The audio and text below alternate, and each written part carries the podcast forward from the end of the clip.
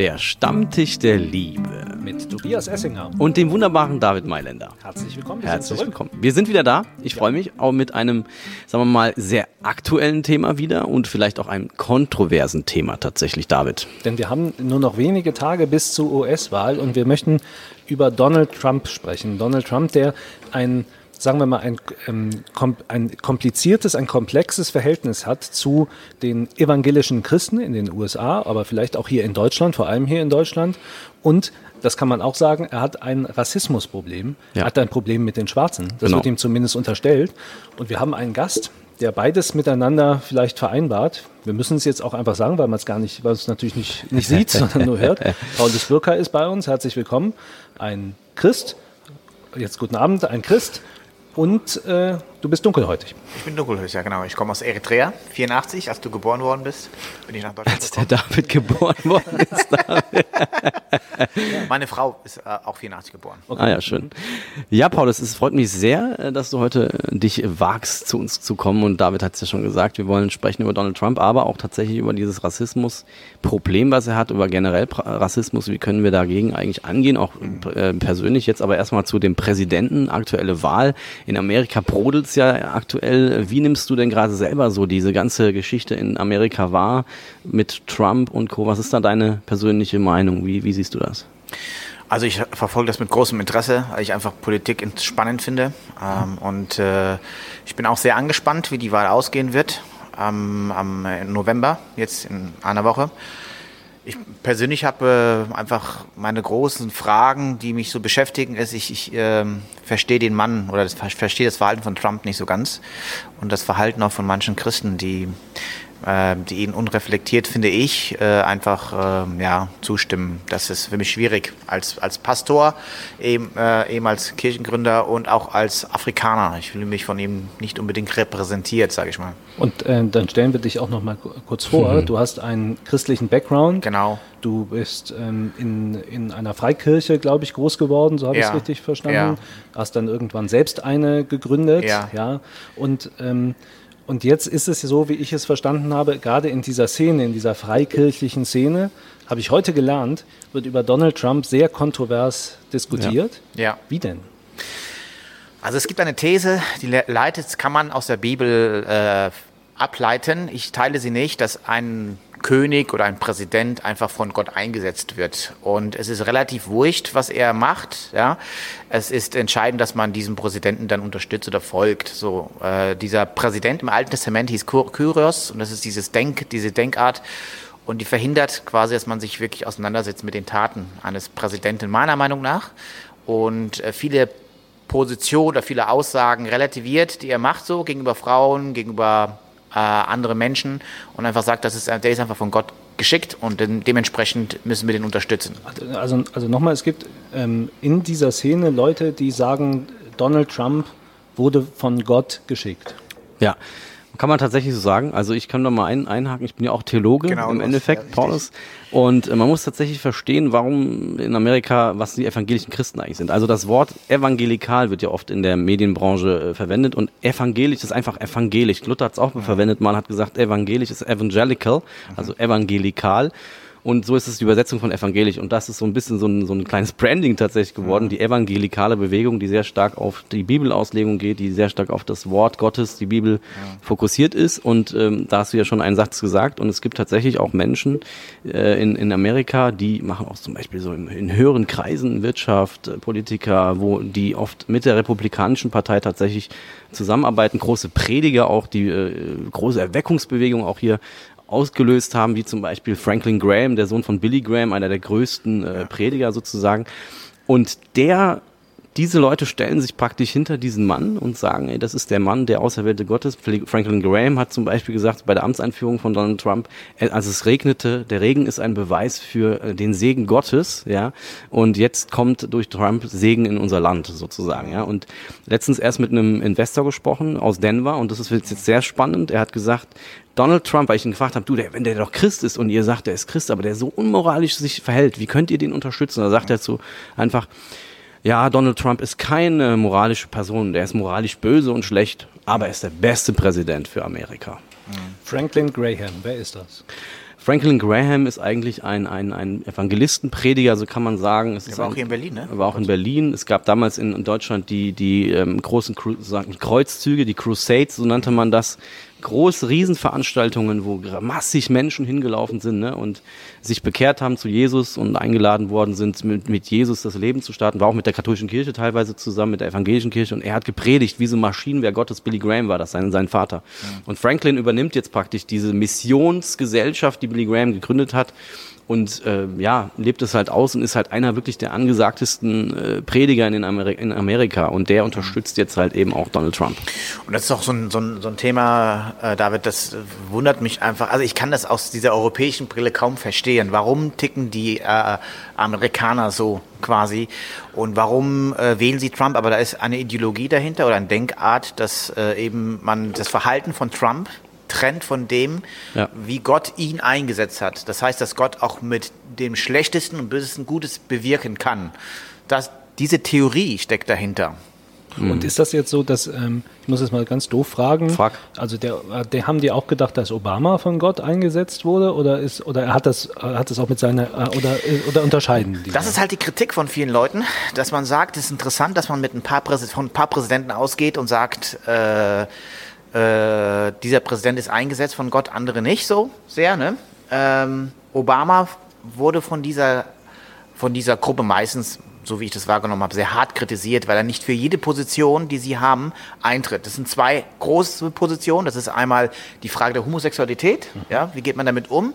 Und es ist die Frage der Abtreibung sozusagen. Und da hat der Präsident äh, Obama ja eigentlich eine liberale Haltung, die eigentlich auch Trump hat, wenn man mal überlegt, wie er, wie er vorher gelebt hat. Aber er nutzt sich, er nutzt diese Stimmen, um zu sagen, hey, wir, wir, wir, wir, wir, ähm, wir arbeiten quasi für das Leben auf gut Deutsch und auch, äh, dass man immer Homosexualität nicht unterstützt. Und das sind so zwei Grundpfeiler von den Leuten. Und ja. auch die Politik zu Israel, die ist, das ist ihnen sehr wichtig. Weil das könnte ich jetzt verstehen, natürlich, dass, dass ein konservativer Präsident oder einer, der konservative Positionen bedient, dass der jetzt natürlich besonders hm. äh, ja. von konservativen Kreisen unterstützt wird. Aber die sagen jetzt eigentlich, es ist uns egal, was der sagt. Das ist jetzt die Botschaft, die die bringen, denn er ist von Gott gebracht. Genau. Und Obama wurde, war, wurde vom Satan. Also die, nicht vom Satan, er wird er wird quasi, er, er, vertrat nicht die Position. Von, also von zu Obama muss man sagen tatsächlich auch nochmal, dass bei der Amtseinführung von Barack Obama zum Beispiel Rick Warren da war. Und Rick ja. Warren war auch ein evangelikaler großer Prediger mit ja. einer Megachurch von 30.000 Leuten, die jeden Tag in seinen Gottesdienst ja. rennen. Und der zum Beispiel hat dann gebetet äh, bei Barack Obamas Einführung. Ne? Also das ist schon, da sind die Amerikaner auch so ein bisschen gespalten genau. tatsächlich. Wir können nicht für die ganzen Evangelikalen in Amerika Nein. sprechen. Okay. Nur von einer Gruppe quasi, die aber schon sehr viel Einfluss hat und auch sehr viel Macht hat. Ja? ja. Und äh, dementsprechend auch über Medien äh, agiert. Äh, also Was halt bei, bei Obama tatsächlich ist, dass die Leute ihn äh, als äh, Moslem sozusagen immer bezeichnen. Auch dieser Investor da aus Denver, den ich kennengelernt habe, der sagte einfach, ja, der, der Obama ist ja Moslem, der ist ja gar kein Christ, ja, um sozusagen einfach das zu streuen, dass Obama eben nicht äh, was gut, auch nicht stimmt, ne? Was nicht stimmt tatsächlich. Er ist, er ist auch Christ, Christ, tatsächlich, ja. Genau. Und ist halt nur in der falschen Partei wahrscheinlich richtig, am Ende richtig, des Tages. Richtig. Aber was man auch äh, wissen muss zu Barack Obama ist eben, dass er ja auch das natürlich auch genutzen konnte, ne? Diese durch Rick Warren beispielsweise. Und bei Trump, das ist jetzt das Interessante, bevor er äh, gewählt wurde und bevor er sich da, ist er in die Kirchen gegangen und hat sich sozusagen als erster Präsident hat für sich beten lassen. Es gibt tausende ja. von Videoaufnahmen und Bildern, wo er in Kirchen ja. steht und so betet und die Leute sie Hand auflegen auf ja. ihn und das hat natürlich gewirkt und auch dieses, ich lege zwei Bibeln bei der Amtseinführung richtig, dahin richtig. und mache mein, meine Hand da drauf, ja. Die Bibel spielt eine große Rolle, obwohl er teilweise Symbol, gar nicht Symbol, weiß. Genau. Symbolpolitik. Also eine ganz wichtige Szene, es gibt im, im YouTube mal so eine, äh, da war bei einer Veranstaltung, dann haben die ihn gefragt, hey, was ist denn so deine Lieblingsstelle aus der Bibel? Ja, könnte ich auch Tobi fragen. Du wirst eine Lieblingsstelle. Johannes 3, Vers 16. Johannes 3, Vers 16, ja. Meine ist Psalm 23. Ach ja, sehr auch schön. Und der wusste, der wusste nicht darauf zu antworten. Mhm. Der hatte einfach keine Bibelstelle parat, weil er die Bibel wahrscheinlich auch nicht wirklich kennt oder auch nicht liest, so wie die Radikalen äh, oder auch nicht nur Radikalen, auch Menschen wie, wie wir, die die Bibel einfach lieben, sozusagen. Ist, aber ist das jetzt, also man könnte dem Trump ja unterstellen, er nutzt das jetzt ein, ein bisschen, er, er versucht die einzusacken und wenn sind die jetzt dann die evangelische, äh, Evangelika, äh, Evangelikal. Evangel evangelikalen Christen. ja. Entschuldigung, das hatte ich ein bisschen Hänger in, mein, in, mein, in, in deiner Evangelikalismus. Ja, sind die jetzt, also die, die da so denken, ja.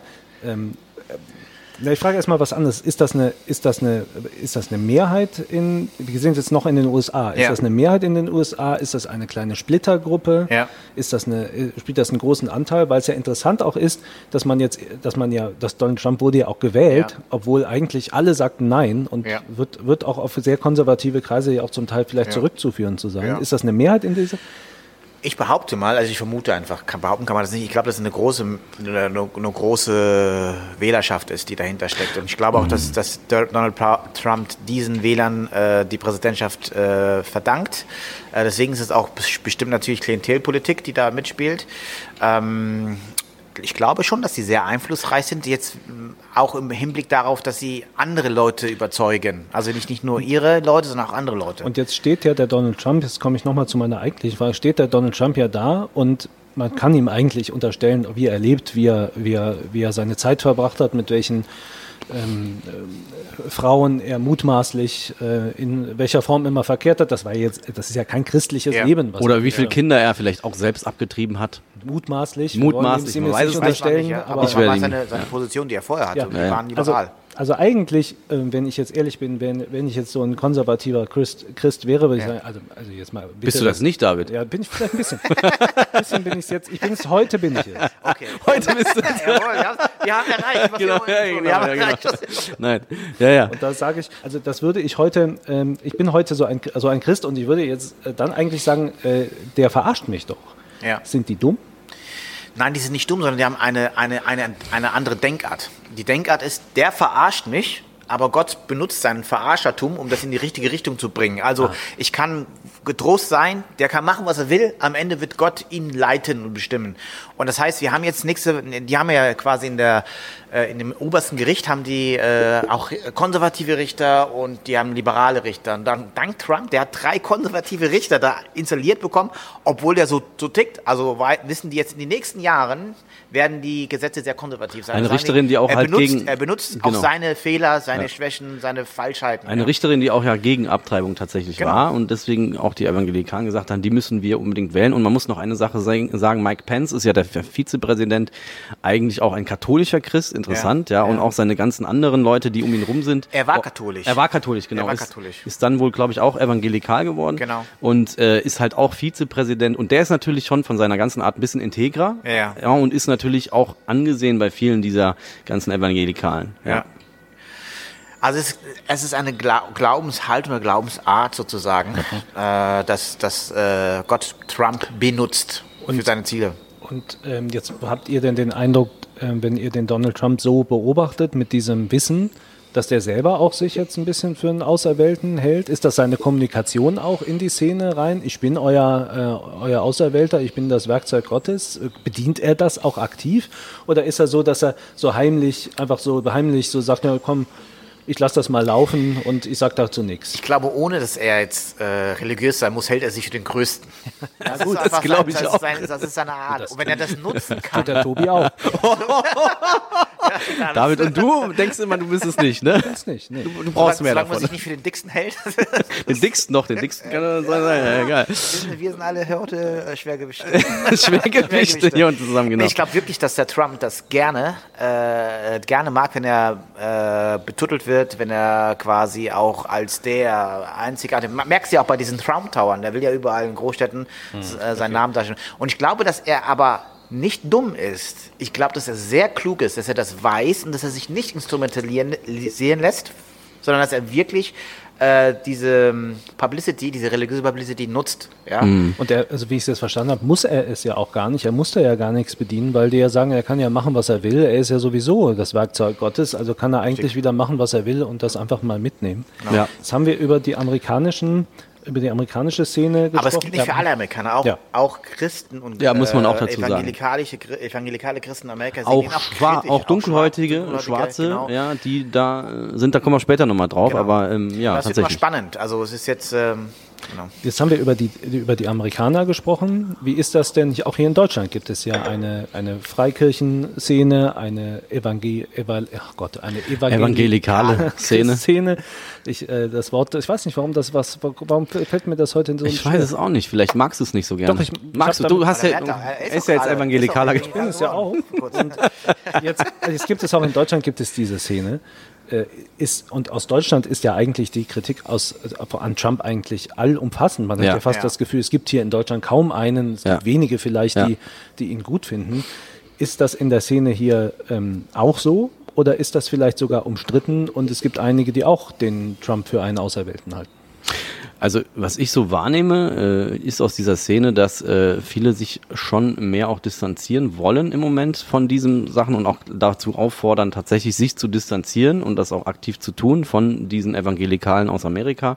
Weil man muss ja eins verstehen, dass diese Evangelikale, dass das Wort an sich einen sehr, sehr negativen Touch in Deutschland hat. Also immer wenn äh, das ARD, ZDF oder wer auch immer mal ein Doku macht über die Evangelikalen, werden oft auch Freikirchen genommen hier aus Deutschland, die teilweise dann auch in diesen Topf geschmissen werden und wo man dann sieht, ach, das sind auch so ganz komische Leute, was teilweise gar nicht stimmt, weil die Freikirchenszene doch sehr, sehr, sehr äh, vielfältig ist. Ja, und es gibt sicherlich in vielen Freikirchen solche sehr, sehr erzkonservativen Leute, aber es gibt auch viele, die da überhaupt nicht mit übereinstimmen. Und deswegen ist tatsächlich gerade in Deutschland auch so eine Art ja, eine kleine Spaltung vielleicht da oder nicht eine Spaltung, aber eine Ungereimtheit. Wenn man so über Facebook-Posts zum Beispiel geht von bestimmten Leuten, ähm, aus, aus einer Zeitschrift hat letztens einen Post gemacht, sollten wir uns jetzt über, auf Trump äh, mehr distanzieren oder nicht? Und dann äh, gab es da total viele unterschiedliche Kommentare von, ja, der Mann ist Auserwählter Gottes, der hat doch so viel Gutes getan hier für den christlichen Glauben, für die christlichen Werte. Der Mann äh, setzt sich für alles ein bis zu hin, äh, ja, äh, wie gesagt, wie du es gesagt hast, der Auserwählte. Und aber auf der anderen Seite dann viele, die auch sagen, nein, guck doch mal seine moralische Lebensweise an. Das hat doch mit dem christlichen Glauben rein wenig gar nichts zu tun. Der ist ein Lügner, er lügt, er, er, er redet schlecht über Frauen, er diskreditiert sie. Teilweise es ist äh, er ist ein sehr krass egoistischer Typ, so zumindest kommt's rüber. Und ähm, da ist eine große Spaltung. Ähm, ja, die nehme ich gerade so wahr und das ist ein großes Thema auch aktuell. Und ich finde es sehr wichtig in dieser Spaltung, dass man äh, den Menschen die Möglichkeit gibt, ihre Meinung einfach zu sagen. Ich glaube auch, genauso wie bei der Corona Corona-Politik, ja, also dass man Leugner ernst nimmt. Ja, dass ich sage, okay, ich nehme das ernst, was du sagst, ich habe da aber eine andere Meinung. Und das würde ich sagen, ist vielleicht hier in Amerika noch polarisierter wie hier. Ich denke, dass hier Leute sind, die sagen, okay, ich äh, habe hab gehört, was du gesagt hast, ich stimme damit nicht überein. Mhm. Äh, das ist vielleicht hier noch gesitteter. Äh, das finde ich ganz gut, dass man miteinander reden kann, den anderen so stehen lassen kann. In meinem Umfeld äh, finde ich wenig Trump-Befürworter, aber ich finde sie sehr viel im Facebook und in anderen Kontexten. Ich, was ich so schwierig finde daran, äh, ich, jetzt steige ich mal wieder aus aus der, aus der Szene und bin wieder ich selber. Ja. Ich finde das ein bisschen schwierig, so politische Dinge, äh, also ein, ein, ein politisches Handeln so religiös zu ja, sehen, ja. also den, da den Messias drin zu sehen. Ja. Und das ist das, was ich mir eigentlich, du hast es mir jetzt erklärt, ich habe das auch halbwegs verstanden, die glauben das, nur irgendwie ich kann, ich, ich, kann mir das nicht vorstellen, wie mhm. man, wie man, wie man ähm, das alles ausblendet, was in der, in der Welt passiert, was mit ihm passiert, wie er auftritt mhm. und so, wie man, wie, wie man vielleicht sein Verhalten auch anders deuten kann. Mhm. Ich kann, und, und das alles immer begründet mit, das ist der auserwählte Messias. Ich kann ja mhm. meinetwegen sagen, ich bin gegen Abtreibung. Das ist ja okay, ich bin, mhm. bin, bin auch nicht glücklich mit Abtreibung, ich finde es auch nicht gut. Aber aber das ist was, aber das ist ein politische, politischer Wert. Hier geht es aber gar nicht um Politik, oder?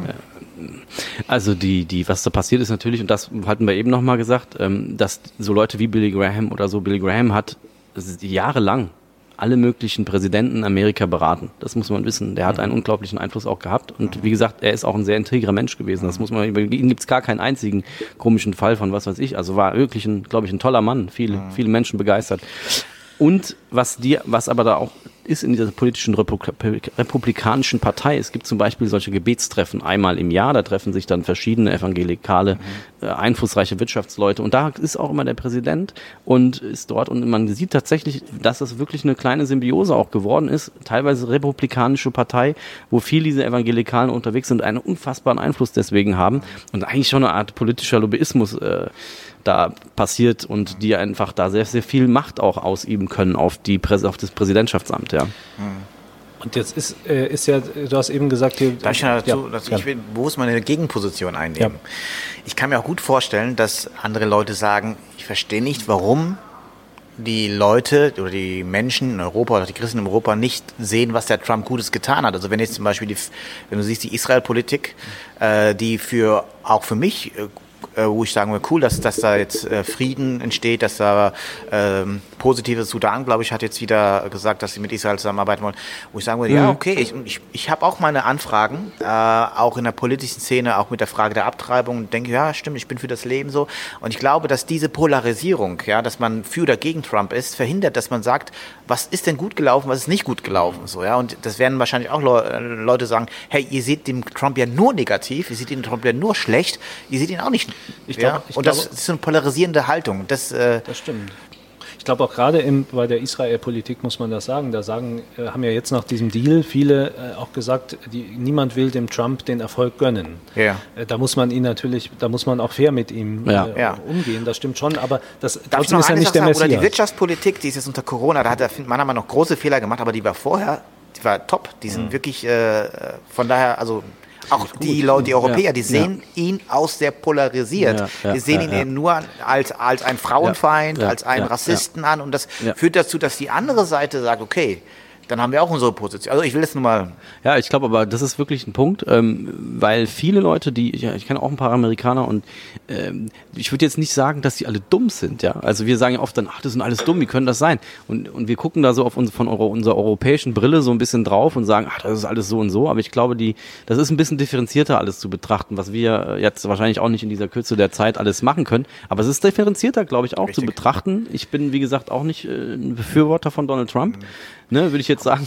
Aber äh, Verstehst du? Aber, aber, genau, wir reden ja heute, machen ja heute keine Bilanz genau, der genau, Trump-Politik, genau, sondern reden ja über, darüber, warum die, ja. ähm, die, äh, die Christen dort ähm, ja. ihn so deutlich unterstützen genau. oder nicht. Ja, aber vielleicht und, doch, ich, ich habe da ein Problem damit. Wenn ich, wenn ich sage, warum die Christen ihn dort äh, unterstützen, vielleicht auch nicht nur deswegen, weil er von Gott eingesetzt ist, sondern weil die Ergebnisse sehen. Mhm. Okay. Die sehen Ergebnisse, die es vorher nicht gab. Mhm, ja, ja, genau. Und das führt dazu, dass sie sagen, okay, diese Ergebnisse, es gibt, äh, äh, die führen dazu, dass, dass das tatsächlich stimmt. Äh, mhm. Ne, so. Und Israel, äh, dann äh, Abtreibung, äh, Homosexualität, der Umgang, ja, dann auch äh, andere Themen wie ganz, ganz offen, man könnte auch ganz ehrlich darüber reden, warum haben wir in Europa Schwierigkeiten, eine, eine klare Position zu haben zur China-Politik, ja, mhm. wo viele Leute Ängste haben, da müssen wir auch aufpassen, dass wir nicht rassistisch werden, auch gegenüber Asiaten nicht, ja. Aber es ist schon so, wo, wo die Leute sagen, ja, okay, der packt die heißen Eisen an, der, der redet darüber und das ist auch ein Stück weit, da können die genauso sagen, warum seid ihr denn so verlogen in, in Europa? Warum spricht ihr nicht mit denen über, über Demokratie, demokratische Prozesse? So, von daher die Ergebnisse, die sehen Ergebnisse, die sie sehen wollen. Es ist jetzt nicht nur, aber Donald Trump macht das natürlich auch nicht. Er trifft sich ja im Moment lieber mit äh, Autokraten als mit Demokraten und legt, sich mit denen, legt sich mit denen mehr an als mit den, als mit, mit denen, mit denen er sich eigentlich anlegen will. Mit denen macht er Geschäfte. Das ja. ist halt seine, äh, seine genau. Haltung. Ja. ja.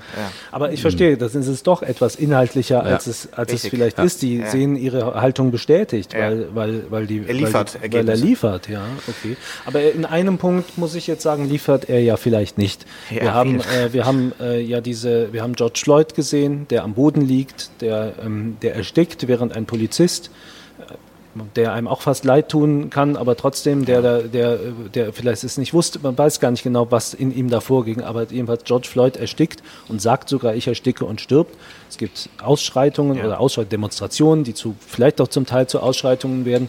Und Donald Trump ähm, ähm, positioniert sich da auch deutlich und zwar, ich habe fast den Eindruck, gegen die, die sich über diesen Polizisten aufgeregt haben. Ähm, passt das zusammen? Ist das nicht der Moment, der Bruch, wo man als Christ eigentlich auch sagen muss, äh, da ist er nicht mehr der, der Bote Gottes? Wenn ich ganz ehrlich bin, aus meiner Sicht ja, zu 100 Prozent, weil da geht es um Menschenverachtung, da geht es darum, Menschen nicht zu lieben. Äh, vielleicht ist es eine, steile These, die ich jetzt mal einfach mal raushaue. Geile, Aber steile Thesen sind im Stammtisch immer sehr gerne Ich glaube willkommen. manchmal, dass äh, weiße Christen tatsächlich Probleme damit hatten, dass Obama ein schwarzer Präsident war. Und er liefert er klar. Er spricht seine Wählerschaft an. Er, er sagt eigentlich im Grunde, hey, er, er, sagt ja nicht, dass das falsch war, äh, was der andere war, sondern er versucht, die Weißen äh, und Recht und Ordnung und die Dinge, die die auf dem Herzen liegen, höher zu stellen als dieses sägliche Unleid, was da passiert ist.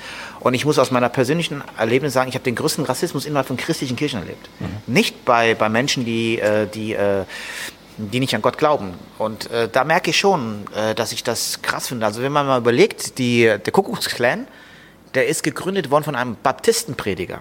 Mhm. Und das Kreuz, was da verbrannt wird, ist sehr religiös. Also es gibt weiße Christen, die wirklich rassistisch denken und Rassist, Rassist, Rassismus auch in ihnen in sich drin haben. Und die bedient er damit. Er, äh, äh, weil er dann sagt, hey, wir müssen unsere Identität stärken. Also Recht und Ordnung ist jetzt wichtig und nicht dieser, ja, okay, das passiert ja mal so, ne? Und das ist halt leider, wo ich persönlich sage, ich, ich glaube, dass da ähm, einige Christen nicht so ganz ehrlich miteinander, miteinander unterwegs sind. Ne? Hm, Paulus, wie ist, und das hast du es gerade nochmal gesagt, so dieses Rassistische, was du erlebt hast bei weißen Christen, wie hat sich das geäußert genau? Wie kann man sich das vorstellen? Also ich hatte mal, äh, bin in einer Kirche groß geworden, eine sehr konservative Kirche. Mhm. Äh, und da war einer, der hatte äh, eine, zwei Töchter gehabt, so, und äh, der hatte dann die These, er hat es mir nie gesagt, aber ich weiß es von zwei anderen Leuten, die das mir persönlich mal gesagt haben, die These, dass ein weißer Mann eine schwarze Frau heiraten darf aber ein schwarzer Mann keine weiße Frau, weil weiß über schwarz herrschen darf, aber schwarz nicht über weiß.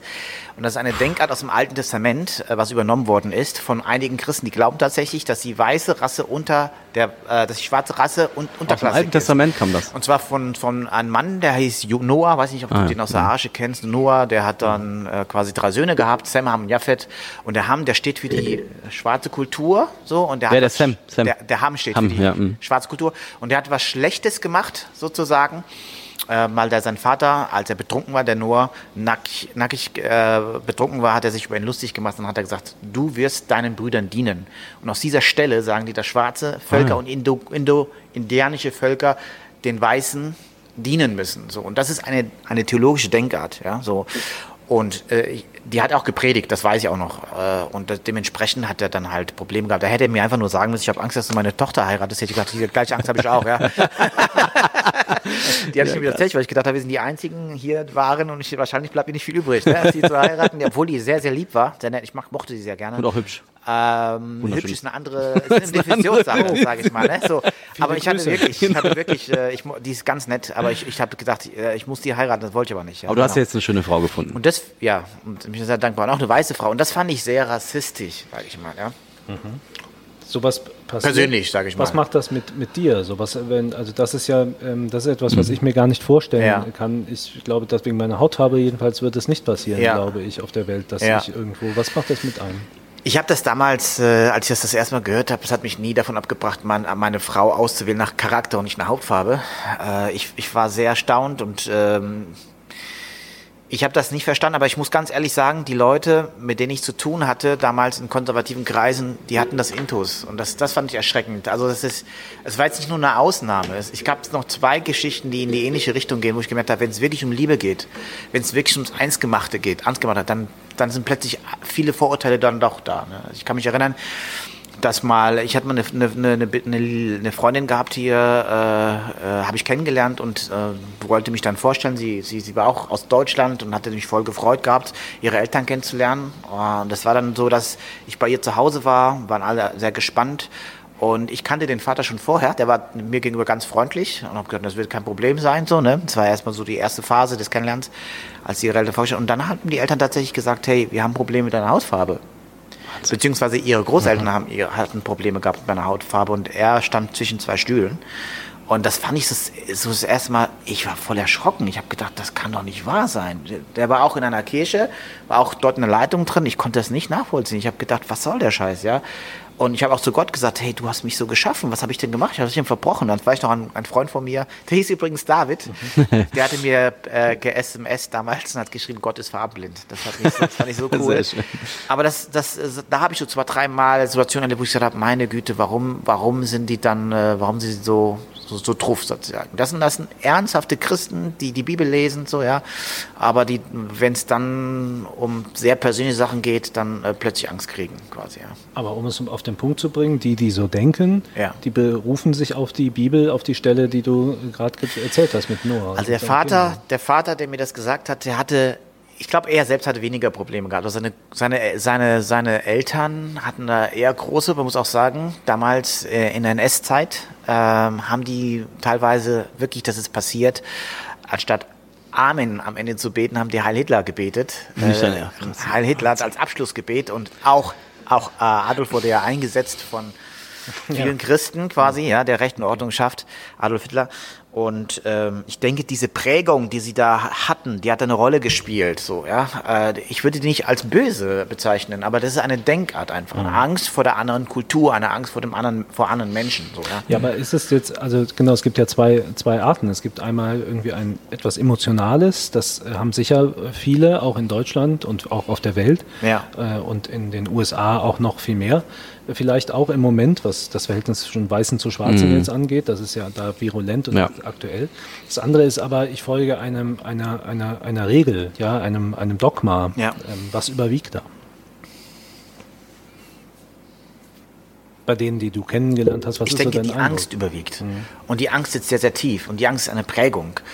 Und äh, wenn die Angst in dem Raum steht, da ist jemand andersartig, da ist jemand neu, äh, also nicht neu, also das ist was, was ganz Neues.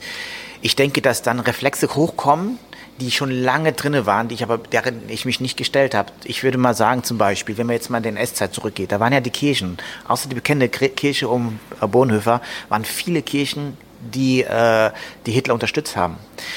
Ich finde das tragisch, aber was ich noch viel tragischer finde, ist, dass sich diese Kirchen, auch Freikirchen, sich niemals so richtig damit auseinandergesetzt haben. Die, diejenigen, die sich damit auseinandergesetzt haben, waren bekannte Kirchen, die sowieso schon den Hinter, äh, damals auch äh, äh, hinterfragt haben. Und dieses Nicht-Reflektieren, das kennt man ja auch, der, auch, äh, auch, von den Eltern, die dann sagen, ja, Hitler weiß gar nicht so, ne? so die erste Generation, die wollte, die wollte darüber.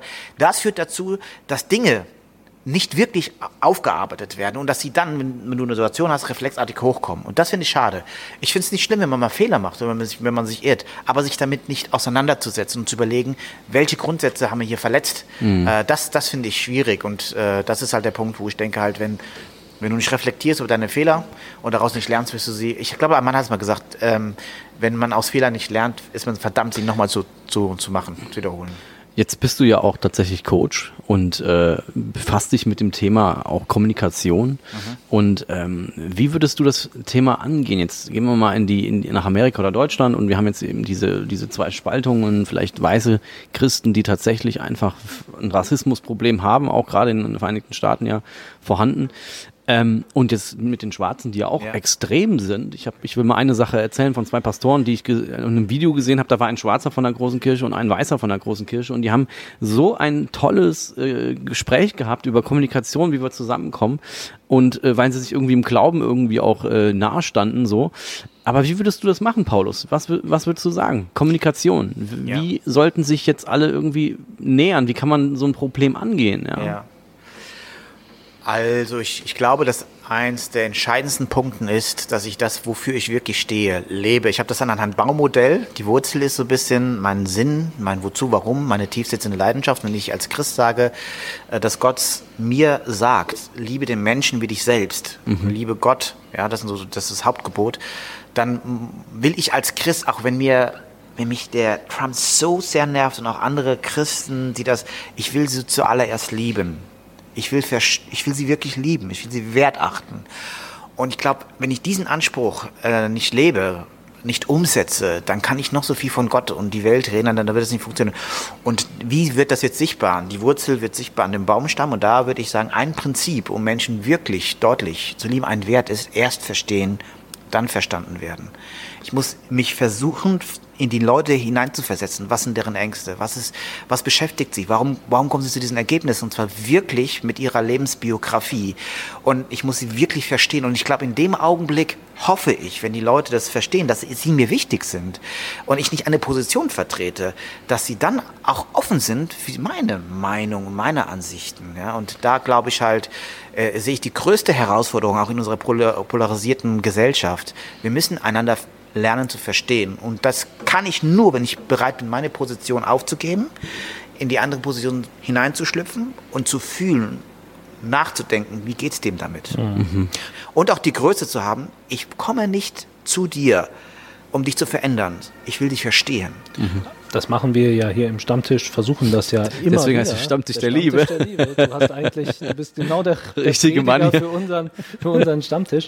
Aber das ist äh, das eine äh, ist tatsächlich äh, so, man versteht Leute, man kommt denen näher, man kann lernt vielleicht auch etwas für sich selber. Ja. Du änderst, du, du ähm, nimmst dich zurück, sage ich mal. Der andere erklärt dir, äh, hier, äh, Arche Noah, Noah ja. und äh, ja. bist halt ein Schwarzer und ja. du sollst meine Tochter nicht heiraten. Hast du es jetzt, hast du verstanden? Ja. Und jetzt? Okay. Dann würde ich sagen, äh, gut, dass wir das Thema haben. Ich wollte gar nicht trotzdem. Ich weiß, wie das, wie das wäre. Also ich, ich, ich bin davon wirklich auch überzeugt, ähm, dass Gott das Beste machen wird aus allem. Ich habe so ein Überglauben von dem, dass ich sage, Gott kann alles nutzen. Und äh, vielleicht ist das gerade auch krass gegenüber den Christen, die sagen, Gott nutzt auch den Trump. Das kann ich nicht nachvollziehen, ehrlich gesagt. Aber ich habe gemerkt, viele Dinge, die in meinem Leben schiefgegangen sind, äh, die haben dazu geführt, dass sich neue Wege, neue Möglichkeiten eröffnet haben. Ich will da ein, ich bin ein ganz großer Fan von Viktor Frankl. Ein Mann, der im KZ war und der gesagt hat, äh, er wird aus diesem KZ herauskommen und er stand, äh, um seine Doktorarbeit zu, zu, Ende zu bringen. Er steht für Sinn in seinem Leben. Und ich glaube, wenn wir äh, aus den schmerzesten Erfahrungen, das, was wirklich schlimm in unserem Leben passiert ist, wenn wir darin einen Sinn sehen, äh, dann wird es uns helfen im Umgang mit anderen. Und er war einer der größten Versöhner nach der, nach der Kriegs-, nach, Nachkriegszeit. Und das ist so mein tiefer Wunsch, dass ich sage, okay, auch diese Situation ist zwar schwierig, aber in dieser schwierigen Situation gibt es einen tiefer liegende, tiefer liegende Sinn. In diesem Schmerz gibt es etwas, was mir, was mich befähigt, Zukunft zu gestalten. Ja, aber ich, ich also. Ich muss den anderen nicht verändern. Ja. Ich kann ihn auch stehen lassen. Und vielleicht, vielleicht ist das ein Punkt, dass ich sage, ich kann das aushalten. Ja, und ich finde, dass äh, äh du, du beweist da viel größer, weil, weil, weil, weil, der, weil dir da jemand Unrecht tut. So würde mm. ich es jetzt sehen. Ja. Und das finde ich auch gut. Aber ich denke so ein bisschen, wie kann man das ändern? Weil ich, weil, weil jetzt mal ganz ehrlich, der, äh, jeder kann denken, was er, was er will. Ja. Aber es gibt doch auch, das ist zumindest mein Wert, es gibt doch irgendwo eine, eine Grenze. Es ja. gibt eine Grenze, wo man, wo man jemanden entrechtet, ja. wo man jemanden tief verletzt. Ja. Das ist eine Grenze. Und da kann ich nicht stehen und sagen, mhm. ach, ich akzeptiere, dass du hier und du möchtest den gerne irgendwie, am Ende will man den vielleicht noch ins Gefängnis äh, stecken oder sowas. Das kann ich nicht, das ist, das kann ich doch gar nicht akzeptieren. Äh, du, du musst deinen Frieden mit all dem ja. finden, weil du die Welt nicht ändern kannst. Ja. Aber ich frage mich, kann man sie nicht ändern? Okay, dann, dann also jetzt mal nur für diese Situation, die ich jetzt, äh, Tobi, wolltest du das sagen? Nee, nee. Nur für die Situation, möchte... die ich jetzt gehabt hatte. Dieser, dieser Kirchenleiter sagt, ja. halt, hat diese Überzeugung, dass Menschen quasi eine andere Hautfarbe unterklassig sind. Ähm, es gibt einen wunderbaren Satz äh, von äh, Eleanor Roosevelt, die sagt, niemand kann mich, kann mich ohne meine Zustimmung verletzen. Hm. Niemand. Also dieser Mann, der das gesagt hat, wenn ich ihm nicht erlaube, mich zu verletzen, wenn ich nicht sage, ich, ich, ich, ich persönlich, ich sehe mich aber nicht so. Mag sein, dass du mich so siehst, ich sehe mich aber nicht so. Dann bin ich zu 100% bei mir und kann mein Leben leben. Das wäre natürlich schwierig, wenn ich jetzt gerade diese Frau heiraten wollte. Dann wäre es schwierig, klar. Äh, das, das, war aber nicht der Fall in dem, in dem Punkt. So, ne? Und deswegen sage ich, ich glaube, wenn ich, je, je, stärker ich bei mir selber bin, je stärker ich meine Überzeugung habe, dass jeder Mensch gleich ist, dass jeder Mensch gleichwert ist und dass jeder Mensch von Gott geschaffen ist, desto toleranter und großzügiger kann ich sein mit, mit, mit anderen Positionen. Der mhm. eigentlich, das eigentliche Problem ist, dass ich in meiner Position, meiner Meinung, meiner Identifikation mhm. vielleicht Risse habe. Ist es wirklich so, dass, dass, dass, dass äh, weiße Menschen über. Ist, ist es so? Ich sehe das nicht so. Und deswegen kann ich ganz stehen bleiben. Ja, ich sehe es auch nicht so. Aber jetzt sind wir wieder, jetzt denken wir wieder an den Trump. Der wird gewählt, der bedient, der liefert. Ja. Der liefert. Ja. Und vielleicht liefert er noch viel mehr. Ja. Irgend, irgendwann. Wir haben hier in Deutschland ein politisches Klima, ja. äh, wo du äh, dich umdrehen kannst und ja. sagen kannst, äh, lass den in Ruhe. Der ist nämlich in der Minderheit, der wird sich nicht durchsetzen. Ja. In den USA äh, ist das eine politische Kraft und ein Präsident, der das bedient. Das ähm, könnte Könntest du dir vorstellen, in diesem Amerika zu leben? Ja, kann ich.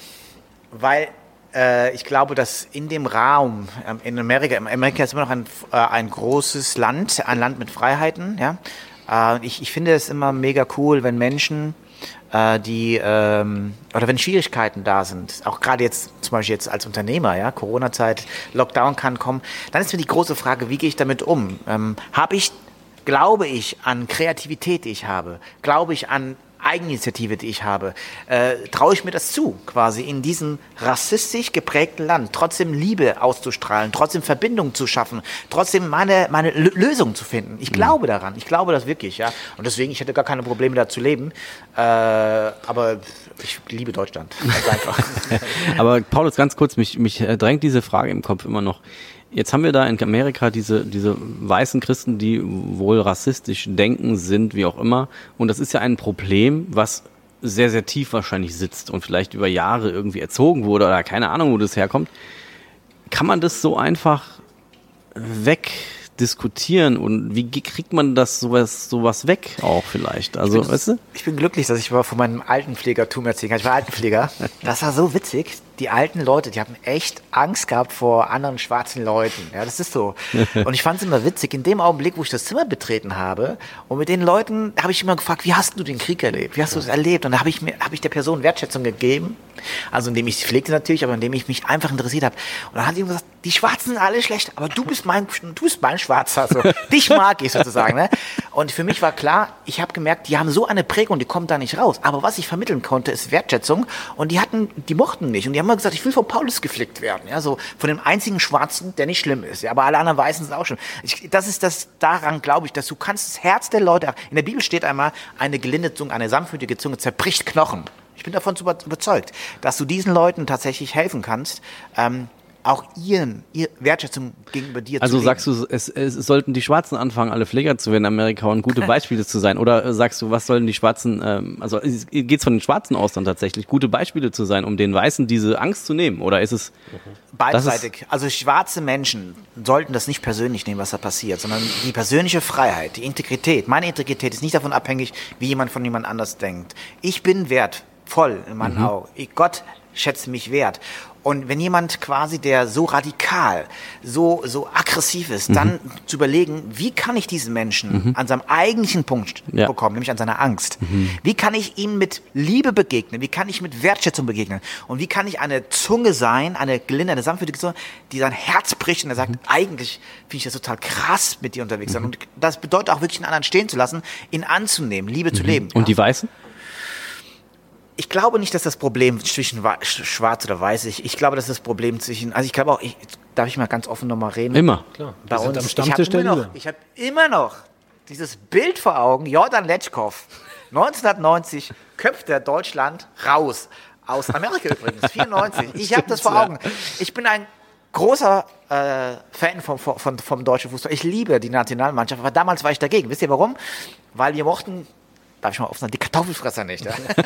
wir mochten die Deutschen, wir haben das so gefeiert. Deutschland ist raus, 94. Weil die sind damals, äh, als 90, die als ihr gewonnen, gewonnen, gewonnen hattet, ihr seid durch die, mit Fahnen durch die Länder gezogen und äh, ja, wir haben es geschafft. Und ich fand das so schlimm, dass gerade die Deutschen müssen rausfliegen. Ja, so.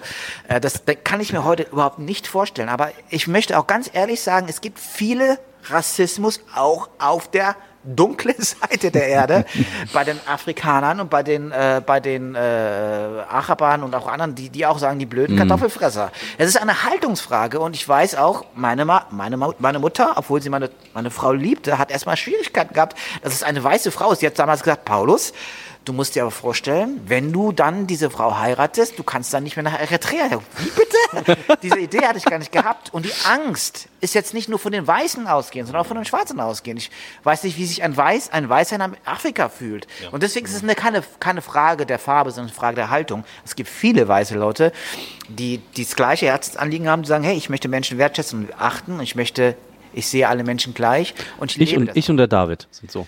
Ich prüfe das die ganze Zeit. Wir stellen uns sehr auf den Tisch und drohen genau. Aber ich habe jetzt gelernt, man muss den Rassisten an der Hand nehmen und in den Arm nehmen, ja. Und, ja. Äh, und ähm, und ähm, in Corona-Zeiten vor allem auch. Und vielleicht wird er dann, ja, man hört hier die ganze Zeit auch immer ähm, den Wind, weil wir, nicht, weil wir hier im Durchzug sind. Aber dann, also an der Hand nehmen. An der ja? Hand nehmen heißt aber für mich persönlich ja. nicht, dass ich jetzt moralisierend ja, ihm sage, wie er zu tun hat, sondern dass ich wirklich ernst sage und dass ich sage, dass ich ganz ehrlich sage, hey, mir könnte das auch passieren. Ich könnte eventuell auch so ticken, so denken. Vielleicht habe ich auch irgendwo meine, meine Probleme, die ich nicht sehe. Und ich möchte ihn jetzt nicht belehren, sondern ich will mhm. ihn annehmen, wie er ist. Ja, so. ja man muss sich auch seinen, klar, man muss sich auch seinen eigenen Vorurteilen immer klar werden, aber, aber das hier ist ja, also einen Extremisten an der Hand nehmen, sage ich mal, und sein Herz berühren und hoffen, dass es klappt. Ja, ich, ich, ich liebe, ich, ich warte auf den Moment, vielleicht vielleicht kriegen wir das hin. Vielleicht. Also, ja. Ich würde gerne so gerne mit einem Skinhead mal zusammensitzen ja, und einen Talk zu machen. Vielleicht sollten ich wir das mal richtig Bock darauf. Falls uns ein Skinhead zuhört. Ja. vielleicht, vielleicht, vielleicht mal hier eine Einladung. Vielleicht lernt sich das ja an. Ich bin auch ein Brauner. Komm zu mir. Und ich habe mit meinen Kindern, äh, vielleicht kannst du mir helfen, ich habe mit meinen Kindern ein, eine Wette laufen, wenn ich äh, 15 Kilo abgenommen habe, dann schneide ich mir eine Glatze. Paulus, ja, Paulus, ähm, aber das meine ich ganz ernst. Ich ja. würde gerne deren Angst. Ja. Ich will sie gerne wertschätzen ja, und überlegen, genau. Ja, der Stammtisch der Liebe heute mit einem interessanten Gast. Ich wollte noch eine kurze Frage stellen und zwar, ähm, jetzt ist ja bald die Wahl. Was glaubst du, wer gewinnt? Um das vielleicht nochmal abzuschließen und was hoffst du dir auch vielleicht selber für Amerika, wer gewinnen soll? Also, wenn ich ganz ehrlich bin, ich glaube, dass Trump gewinnen wird. Ich hoffe mir, er hoffe mir äh, Biden, aber ich wüsste nicht, ob das gut wäre für Amerika, wenn Biden. Ich, ich kann es nicht sagen. Mhm. Ähm, ich hatte das Gefühl, ich würde Biden wählen, um Trump zu verhindern, also andere Leute. Ich weiß es nicht, ich, ich kann es nicht sagen. Äh, ich, ich, mein Bauchgefühl sagt mir, dass er, dass er das schaffen wird und äh, dass wir gerade deswegen, weil er schafft, damit lernen müssen, andere Leute, andere Sichten wertzuschätzen, zu achten, bei uns zu bleiben, bei unseren Werten zu bleiben, dafür einzustehen und trotzdem auch irgendwo ähm, Empathie dafür zu empfinden, dass andere anders, komplett anders ticken. Und dass das die Brücke ist zu einem Miteinander, ja, so. Es hilft nichts, äh, die, den Trump und die Christen zu verurteilen, sondern äh, müssen gucken, dass wir sagen, okay, wir, wir akzeptieren, wir respektieren das. Und äh, ich weiß es aber nicht. Also es kann auch sein, dass Bayern gewinnt. Ich, ich, hoffe, mhm. ich hoffe von Herzen, dass es nicht knapp wird, weil dann glaube ich, dass es schwierig mhm. wird. Ja. Der Stammtisch der Liebe. Ähm, ich muss noch einmal sagen, wer uns bis hierhin zugehört hat, hat es einfach akzeptiert, dass er die ganze Zeit die Luft durchzog und der, und der, und der, und der Vorhang, das ist einfach die Zeit im Moment, das die Corona-Zeit. Wir wollten heute aber Corona gar nicht ansprechen. Vielen Dank, oh ja. Paulus, ja. dass du bei uns warst. Ja, Wahnsinn, schön. Und äh, uns ein bisschen hast teilhaben lassen und auch an deiner beeindruckenden Sichtweise auf das, wie du, äh, wie du darauf guckst und wie du auch, ich sage mal, deiner dem eigenen, der eigenen, der Verletzung, der dir vielleicht manchmal widerfährt, ja. äh, mit deiner Hautfarbe, wie du damit umgehst, ja. das finde ich wirklich sehr beeindruckend. Ja. Dankeschön. Der Stammtisch der Liebe. Vielen Dank, Paulus. Sehr und gerne. David, ich freue mich immer wieder. Wir beide, ja, ja. wir machen, versuchen es ja schon die ganze wir Zeit. Versuchen wir versuchen, wir laden jeden ein und versuchen, wertschätzend mit allen umzugehen. Und wir rufen nochmal auf. Die, die Skinhead-Szene Deutschland. Meldet euch. ich habe richtig Bock, wirklich, wirklich. Ich glaube, ich, ich, wir, hätte, ich, wir tun es. Mach das, mach das. Ich hätte genau. richtig, richtig Lust. Der Stammtisch der Liebe. Vielen Dank, Paulus. Vielen Dank, David. Bis zum nächsten Mal. Macht's gut. Schönen Tag.